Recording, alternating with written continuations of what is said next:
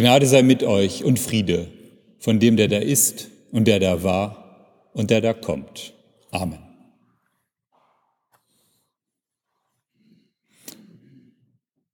Ein Jahr geht heute zu Ende, seine Zeit läuft ab und wir laufen mit, verabschieden uns von 2018.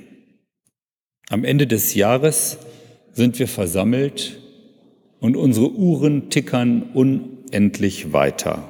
Aber wir wollen innehalten. Was war, war und was sein wird, wird sein. Wir schauen zurück und erinnern uns. In dem Kalender der andere Advent gab es ein paar Fragen zum Rückblick. Ich möchte zu Beginn ein paar davon vorlesen. Und beobachten Sie mal, was Ihnen zuerst in den Kopf schießt. Was war im letzten Jahr auf dein Gedanke beim Aufwachen?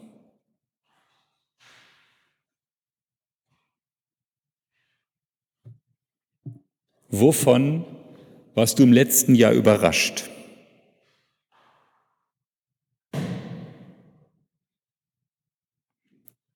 Wofür bist du dankbar?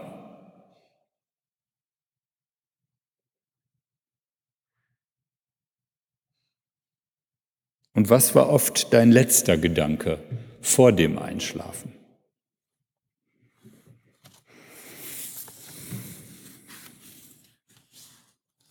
Eine letzte Frage. War das Jahr bisher gerecht und hast du nach deiner Empfindung das Rechte getan?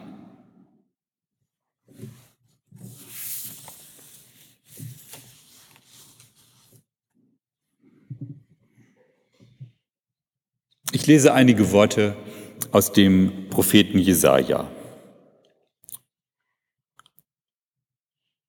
Hört auf mich, die ihr der Gerechtigkeit folgen wollt, die ihr den Herrn sucht. Schaut auf Abraham, euren Vater, und auf Sarah, die euch geboren hat. Denn als ich ihn rief, war er nur einer. Dann aber habe ich ihn gesegnet und zahlreich gemacht. Der Herr hat Zion getröstet, getröstet all ihre Trümmerstätten. Und wie Eden hat er ihre Wüste gemacht und ihre Steppe wie den Garten des Herrn. Dort findet sich Frohlocken und Freude, Dank und lauter Lobgesang. Hört mir gut zu, mein Volk, schenkt mir Gehör, meine Leute. Denn Weisung ist von, wird von mir ausgehen und mein Recht als Licht der Völker. Ich schaffe Ruhe. Meine Gerechtigkeit ist nahe, mein Heil ist hinausgegangen und meine Arme verschaffen den Völkern Recht. Die Inseln hoffen auf mich und warten auf meinen Arm. Blickt auf zum Himmel und schaut auf die Erde unten. Denn wie Rauch ist der Himmel zerfetzt und wie ein Gewand zerfällt die Erde und ihre Bewohner sterben wie Mücken. Mein Heil aber besteht für alle Zeiten und meine Gerechtigkeit wird nicht zerschmettert. Hört auf mich, die ihr die Gerechtigkeit kennt, Volk, das meine Weisung im Herzen trägt. Fürchtet euch nicht vor dem Schmähen der Menschen und erschreckt nicht vor ihrem Lästern. Denn wie ein Kleid wird die Motte sie fressen und wie Wolle wird die Schabe sie fressen. Meine Gerechtigkeit aber besteht für alle Zeiten, mein Heil von Generation zu Generation.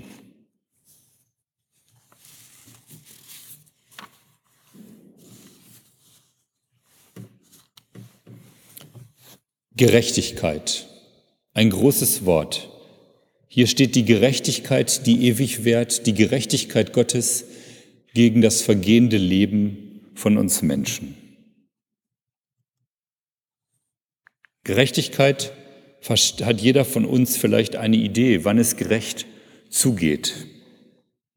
Im babylonischen Talmud findet sich eine Geschichte, wo ich finde, dass die zwei Arten der biblischen Gerechtigkeit gut drin vorkommen.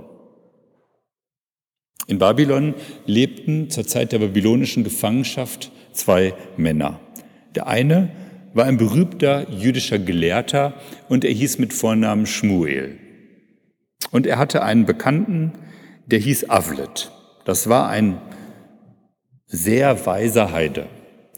Der war so weise, dass er die Zukunft sicher vorhersehen konnte. Er wusste, was am nächsten Tag geschah, er wusste, was nächste Woche geschehen würde und er wusste, was im nächsten Jahr geschehen würde. Und eines Tages saßen die beiden auf einer Bank an einem See. Und sie sahen, wie Männer zur Arbeit kamen, sie hatten lange Messer dabei, also offensichtlich wollten sie das Schilf schneiden an diesem See, um es dann in der Stadt zu verkaufen, dass daraus vielleicht Flöten gemacht werden können oder auch Fußmatten.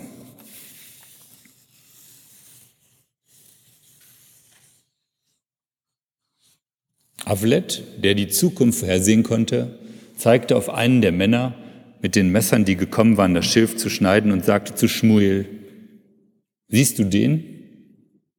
Der wird nicht lebend fortgehen. Ich habe in den Sternen gesehen, dass er tödlich verunglücken wird. Da sagte Schmuel, woher willst du es wissen? Wenn er Jude ist, wird er in Frieden nach Hause gehen. Er wird zu Gott beten oder ein Gebot erfüllen und der Gott Israels wird ihn vor dem Unglück schützen. Die Arbeiter hatten inzwischen das Ufer erreicht und begannen ihr Tagwerk. Schmuel und Avlet gingen nach Hause. Nach einigen Zeit kamen sie wieder und da sahen sie, wie die Männer gerade begannen, eine Pause zu machen.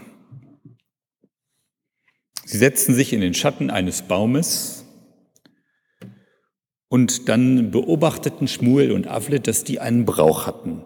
Und zwar war das nicht so, dass jeder sein Essen auspackte, was er mitgebracht hatte, sondern einer ging herum mit einem Korb, er sammelte von allen das Essen ein und teilte es dann wieder an alle gleichmäßig aus. Und an diesem Tag merkte der Mann, auf den Avlet gezeigt hatte und gemeint hatte, der wird nicht lange leben, dass ein anderer traurig war, weil er nichts in seinem Beutel hatte. Und so nahm dieser Mann den Korb, sagte zu den anderen, ich sammle heute mal das Brot ein und sammelte von jedem etwas ein. Und als er zu dem kam, der nichts hatte, da legte er seinen eigenen Anteil in den Korb und tat so, als ob der andere ihn hineingelegt hätte. Alle hatten genug und niemand merkte, dass der Arme nichts gegeben hatte. Als sie Weiterarbeiteten, schnürten sie am Ende ihre Bündel und gingen in die Stadt. Und Schmuel und Avlet beobachteten das wieder und Schmuel sagte dann zu Avlet, guck mal, er geht zurück, er hat sein Bündel dabei. Ich glaube, deine Vorhersage heute, die stimmte nicht. Avlet wollte nicht so schnell aufgeben und er sagte, lass uns mal genauer nachsehen. Sie gingen zu dem Mann und Avlet sagte, bitte zeig mir mal das Schilf, was du auf deinem Rücken trägst. Der verdutzte Mann setzte sein Bündel ab und öffnete es. Und in dem Bündel fanden sie eine tote Giftschlange. Und Avlet wandte sich an Schmuel und sagte, siehst du, ich habe es doch richtig vorher gesagt, wenn diese Schlange den gebissen hätte, dann wäre er gestorben. Aber ich verstehe auch nicht, warum jetzt sein Leben verschont wurde. Und Schmuel fragte den Arbeiter, hast du heute was Besonderes gemacht? Denk mal nach. Der Mann sagte, nein. Er erzählte dann zwar von der Geschichte, wie er das Brot eingesammelt und geteilt hatte, aber es fiel ihm eigentlich nichts Besonderes ein. Da sagte dann Schmul zu ihm, du hast ein Gebot der Tora erfüllt, liebe deinen Nächsten wie dich selbst. Und darum hat Gott dich vor dem Tod bewahrt.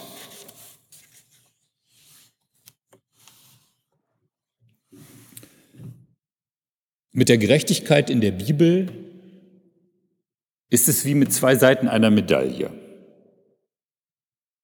Es gibt Gottes Gerechtigkeit, die eine Gerechtigkeit ist, wo Leuten etwas Unverdientes geschenkt wird.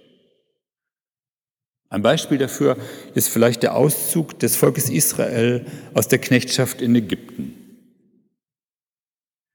Oder viele andere Geschichten, wo Jesus unvermutet Leute heilt oder hilft, wo man ja auch nicht sagen kann, haben sie das verdient.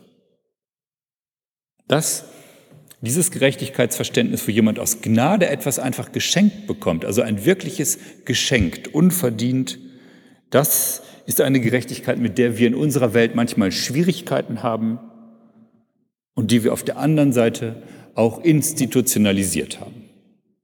Ein Beispiel, unser Bundespräsident kann ja Leute begnadigen, die schon lange im Gefängnis gesessen haben. Das ist dann auch, kann man sagen, nicht unverdient. Das ist dann unverdient, wenn die Strafe dann plötzlich kürzer ist als verhängt.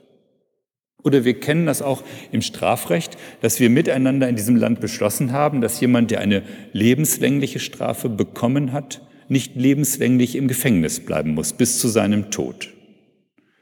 Sondern wir haben miteinander entschieden, dass lebenslänglich bedeutet, dass selbst der, der lebenslänglich bekommen hat, wieder freikommt und eine zweite Chance bekommt. Nach vielen Jahren zwar, aber er bekommt eine zweite Chance.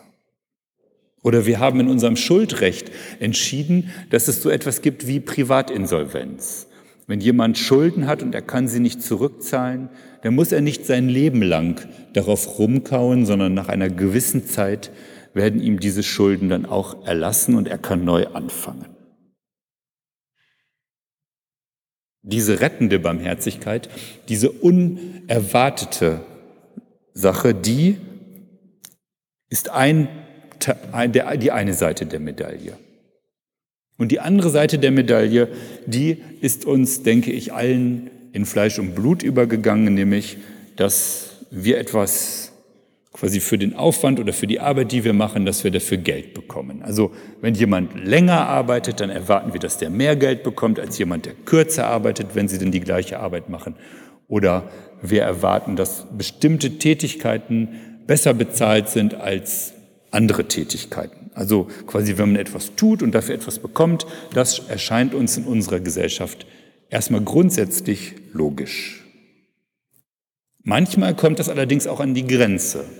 Wenn man zum Beispiel dann liest, dass es Fußballspieler gibt, die mehrere Millionen in einem Monat verdienen, dann denken manche, dass das irgendwie nicht im richtigen Zusammenhang steht mit dem Gekicke gegen den Ball. Oder wenn man Bettler hat, die ihr Betteln als Geschäft betreiben und dann mehr verdienen, als es der Mindestlohn vorsieht. Dann finden das manche auch nicht richtig. Oder wenn es um das Tun und Ergehen zugeht, dann stößt es ja immer wieder auf, wenn man liest, dass Frauen weniger verdienen als Männer, auch wenn sie dieselbe Tätigkeit machen. Und nun könnte man, wenn man diese beiden biblischen Gerechtigkeitsbegriffe anführt, vielleicht noch sagen, ja, bei dem Fußballspieler, vielleicht ist das ja so selten, dass einer so gut gegen den Ball treten kann, da ist das vielleicht gerechtfertigt, dass der viele Millionen dafür bekommt. Könnte man sagen, muss man aber nicht zustimmen. Und bei der Frage nach dem Bettler, da kann man ja auch sagen, ja, wenn einer Betteln als Geschäft betreibt und er dann wirklich acht Stunden am Tag immer geöffnet hat mit seiner Dose da an der Bahn, dann soll er auch entsprechenden Stundenlohn wohl verdienen. Bei den Männern und den Frauen, ich denke, das bleibt ungerecht. Selbst wenn man damit rechnet, dass viele Frauen oder mehr Frauen halbtags arbeiten als Männer, bleibt es doch im Durchschnitt ungerecht, wenn sie dann, wenn man das sozusagen normalisiert, weniger Geld bekommen. Das findet sich übrigens schon in der Bibel. Wir lesen ja immer von den Witwen und Waisen, denen es schlecht geht. Das sind die zwei biblischen Gerechtigkeitsbegriffe. Unverdientes, Geschenkhaftes und ein Zusammenhang zwischen dem, was wir tun und dem, was wir bekommen. Was wird uns das neue Jahr bringen? Jesaja, ich habe es gerade vorgelesen, bebildert den Wandel. Nichts bleibt. Ein Kleid wird von den Motten zerfressen, die Wolle von den Schaben. Der Wind verweht den Rauch. So wandelt sich unser Leben. Das einzig Beständige ist Gottes Weisung bei Jesaja. Was wird das nächste Jahr bringen? Ich denke im Großen sieht so aus, als würde Großbritannien aus der Europäischen Union austreten. Das ist schlecht für Europa und schlecht für Großbritannien. Und für mich sieht es auch so aus, als wenn dieser amerikanische Präsident, Mr. Trump, auch nicht gerade zuverlässiger werden wird im nächsten Jahr, nachdem er ja zwei Jahre schon sich als unzuverlässig erwiesen hat. Und ich fürchte, nachwachsende Generationen lernen von ihm, dass man es auch mit Lügen weit bringen kann. Ich denke dann weiter und verlasse das Große, denke an das Kleine, an die Familie, an den Freundeskreis und ich denke da an Menschen, denen es im letzten Jahr schlecht ging. Wie wird es dieses Jahr weitergehen? Wird es besser werden? Was werden wir erleben miteinander? Was wird enden? Was wird beginnen? Der Jesaja-Text sieht nicht in die Zukunft wie dieser Seher Avlet, der die Zukunft vorhersagen kann. Er lässt sie ungewiss und er beschreibt sie bewegt. Ich blicke zurück um mir Gewissheit zu holen. Und ich sage mir, bis hierher ist alles gut gegangen. Und wenn ich zuvor meine Zukunft in die Hände Gottes gelegt habe, warum sollte ich das nicht weiter so tun? Vielleicht sollte ich mich darauf verlassen, dass Jesaja sagt, Gottes Gerechtigkeit wird sein in Ewigkeit. Es gibt diesen Zusammenhang zwischen dem, was ich tue und dem, was ich erlebe, und es gibt unverdiente Gnade. Es kommt vielleicht also nicht darauf an, alles vorherzusehen wie Avlet, sondern zu erkennen, was gut ist, das Gerechte zu tun und es dann, wenn man es erkannt hat, auch zu machen. Und ich finde, eigentlich ist das ein ganz gutes Motto für das nächste Jahr. Tu das Gerechte, lebe die Gerechtigkeit, was immer auch kommt. Das könnte jetzt wie ein Schlusswort klingen, ist aber nicht so gemeint. Ich möchte noch mal kurz auf den, die Geschichte von dem Weizen und dem Unkraut eingehen. Ein wichtiger Faktor dabei ist nämlich die Zeit. Die Knechte wollen ja das Unkraut und den Weizen unterscheiden zur Unzeit, als man es nicht unterscheiden kann. Und dann sagt der Herr in der Geschichte, sie sollen warten. Eine Entscheidung braucht Zeit und wenn man dann entschieden hat, soll man danach handeln. Und ich habe mir dann gedacht, was kann das denn bedeuten für Entscheidungen? Ich kann jetzt ja nicht einfach sagen, wir sollen Gottes Wort tun, als wenn das so einfach wäre, das zu erkennen. Also mir fällt das nicht immer leicht, was Gott denn nun will und was das Richtige ist. Und da denke ich, neben diesen zwei Gerechtigkeitsbegriffen kommt der Faktor Zeit hinzu. Wir sollen uns vor einer wichtigen Entscheidung die Zeit nehmen, zurücktreten und bewusst auf Gott hören und dann dem nachspüren, was dann in uns reifen will. Und dann ins Ungewisse hinein den Schritt wagen, die Entscheidung treffen und das richtig Erkannte tun. Amen.